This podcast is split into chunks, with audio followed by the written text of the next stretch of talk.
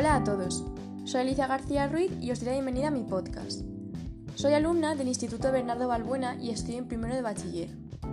En anatomía, hacemos una serie de trabajos para que los oyentes que nos escuchen adquieran nuevos conocimientos sobre esta asignatura. Seguro que no te arrepientes de invertir tu tiempo acompañándome. Uretritis.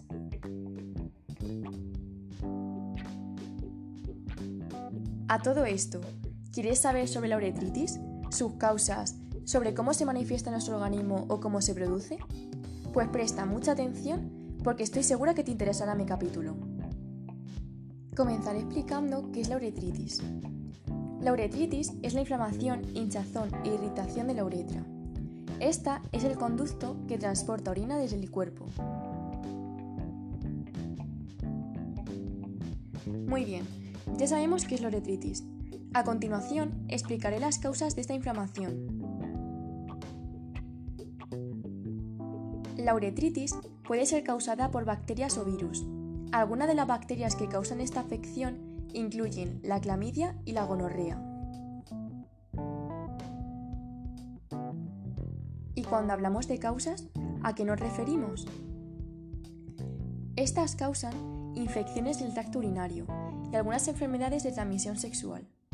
Las causas virales de la uretritis incluyen el virus del herpes simple y el citomegalovirus. Otras causas incluyen lesiones, sensibilidad a químicos utilizados en espermicidas, jaleas, cremas o espumas anticonceptivas y en algunas ocasiones puede conocerse la causa. También tenemos una serie de riesgos, que son por ejemplo el ser mujer, el ser hombre entre 20 y 35 años, tener parejas sexuales múltiples y tener comportamiento sexual de alto riesgo, entre otros. ¿Y los síntomas de esta hinchazón cuáles son?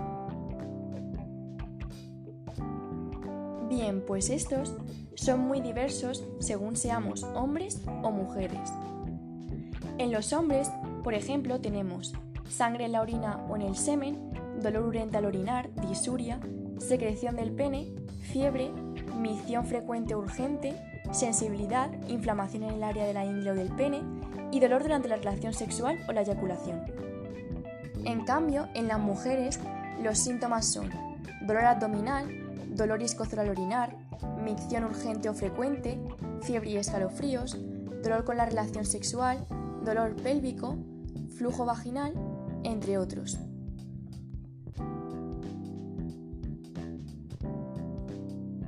¿Y su prevención? ¿En qué consiste? ¿Se puede prevenir la uretritis? Las principales medidas a tomar para evitar la uretritis son mantener limpia la zona alrededor de la abertura de la uretra y practicar relaciones sexuales con precaución.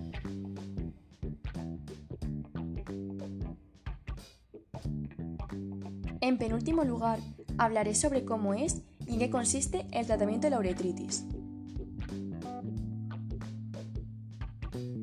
Si la uretritis está relacionada con una infección bacteriana, el tratamiento incluirá antibióticos, pero también puede incluir analgésicos, por ejemplo, antiinflamatorios no esteroides que actúan sobre las vías urinarias.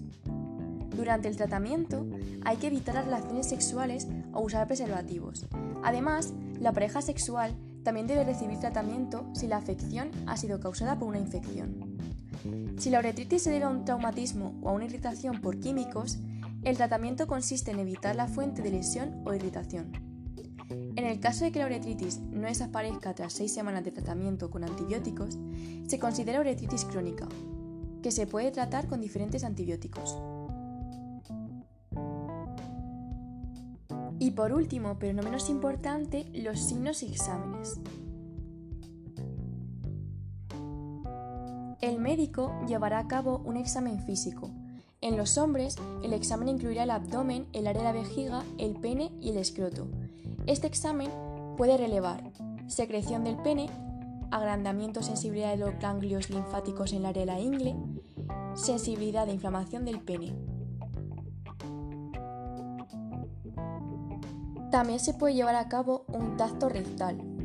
Para las mujeres, la evaluación del médico incluye exámenes pélvicos y abdominales. El médico verificará si hay secreción de la uretra, sensibilidad de la parte baja del abdomen o sensibilidad uterina.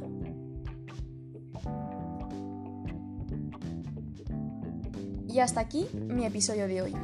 Recuerda los apartados que hemos de los que hemos hablado y que he explicado, entre ellos las causas, el tratamiento, los exámenes y signos, los síntomas y el riesgo de la uretritis. Espero que hayas aprendido mucho sobre ella y hayas cogido papel y lápiz, además de haberte divertido, porque qué mejor manera de divertirse que aprendiendo cosas nuevas.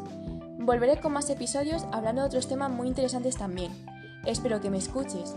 Muchas gracias y hasta la próxima.